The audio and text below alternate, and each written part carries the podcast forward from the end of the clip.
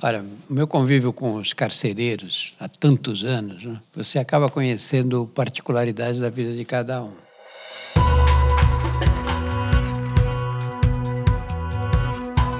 Olá, eu sou Drauzio Varela e aqui você vai ouvir outras histórias.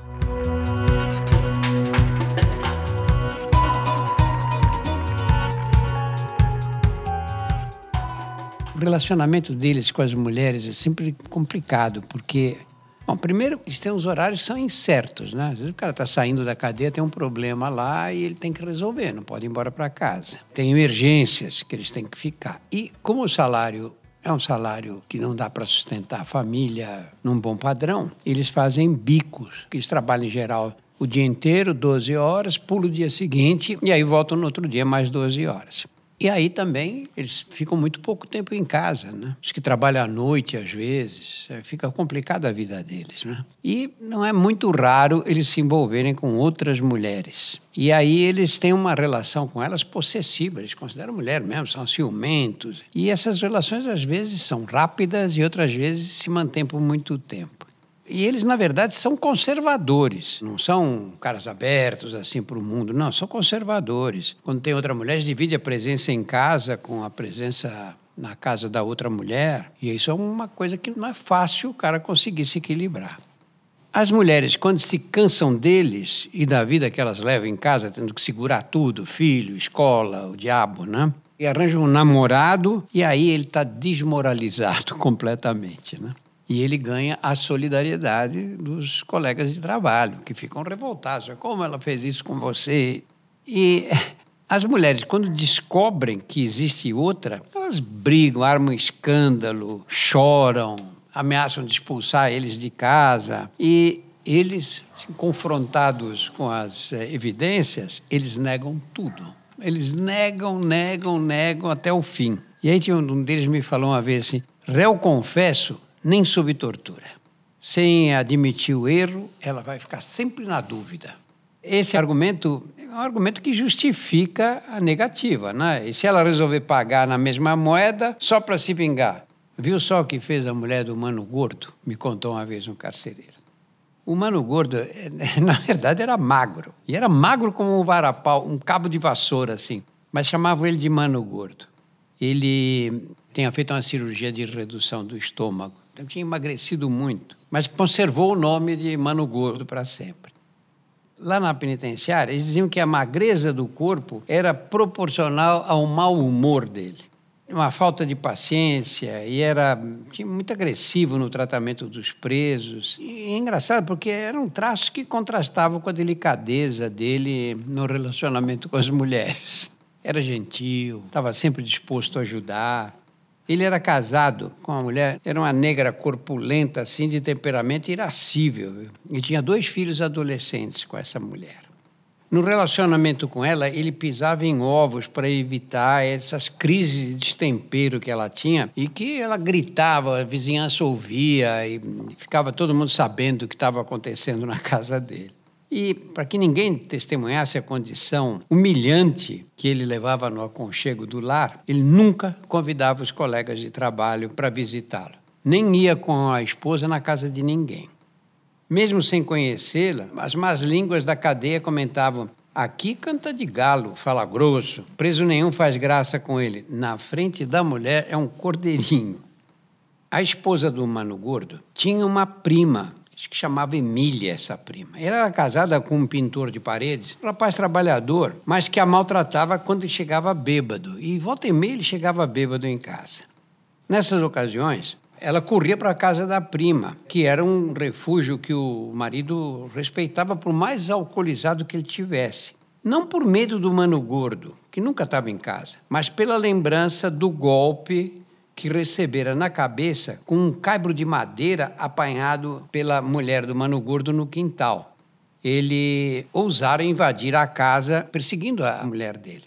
E a mulher do Mano Gordo enlouqueceu, pegou um caibro assim de madeira e deu na cabeça dele.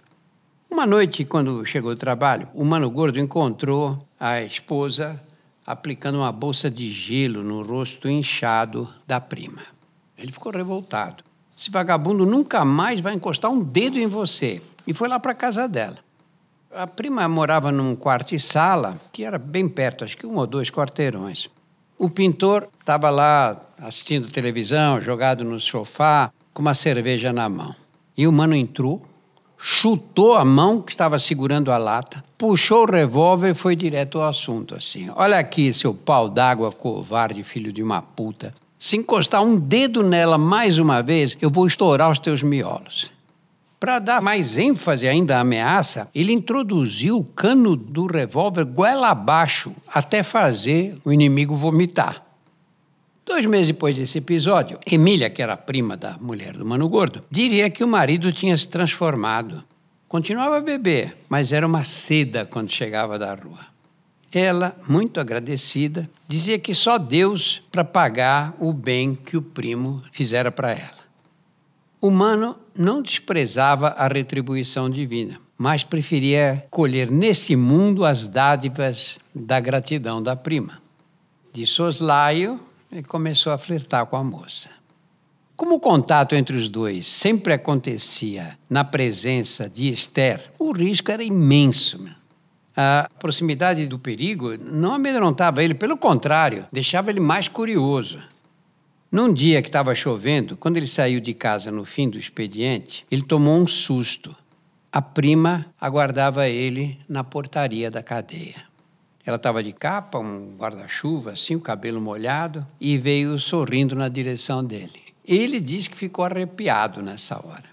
E os dois começaram a se encontrar numa kitnet na Baixada do Glicério, que tinha sido emprestada por um ex-detento que o Mano tinha salvado da morte nas mãos dos companheiros do pavilhão. E os encontros aconteciam em geral duas vezes por semana, rigorosamente às seis horas da manhã. É um horário insuspeito, né, em que o, o dono do apartamento saía para trabalhar. O ex-preso que emprestava o apartamento para ele. Eles passavam uma hora e meia juntos, no máximo para não atrasarem nos empregos. O dele num presídio de Guarulhos e o dela era numa loja de brinquedos na ladeira Porto Geral. E foram mantendo essa rotina romântica em segredo por dois anos. Até que a Emília, a prima, é? desabafou com uma amiga da infância que tinha sido criada na mesma rua dela. E confidenciou que estava apaixonada, mas que não era feliz, porque vivia martirizada por trair a confiança da prima que tanto ajudava ela. Não é? A amiga íntima aconselhou-a a lutar pela felicidade, que não encontraram no casamento com o pintor, mas escondeu que também atravessava um momento delicado. Havia descoberto que o marido era infiel. Dia mais tarde, a amiga viu a esposa do mano numa feira. Vinha com duas sacolas pesadas. Ela falou: Não, deixa eu te dou uma mão aqui. À noite, quando o mano voltou do trabalho, encontrou a esposa, que estava sentada na poltrona da sala com a luz apagada. Ele perguntou pelas crianças, ela respondeu que tinham ido dormir na casa da tia, para os dois poderem ter uma conversa a sós. Com a maior tranquilidade do mundo, disse que estava a par de tudo e que se separariam, mas que ela não guardaria mágoas, nem causaria problemas, desde que ele confirmasse a história. Mano considerou a oportunidade perfeita para pôr um fim na vida que ele levava ao lado da mulher, que era muito briguenta. Ele disse que não suportava mais o mau gênio dela e a gritaria diária. Falou para ela: Ó, eu vivi um inferno com você. Aqui em casa até o cachorro manda mais e recebe mais carinho do que eu. Aí ela disse simplesmente: Com tanta mulher no mundo, por que justamente com a minha prima? E o mano ah, porque ela é bonitinha, carente, estava mais à mão. Mais tarde, os amigos reconheceram que ele foi imprudente ao cutucar a onça com vara tão curta.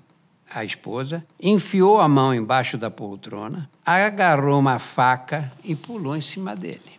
Foram duas facadas no abdômen.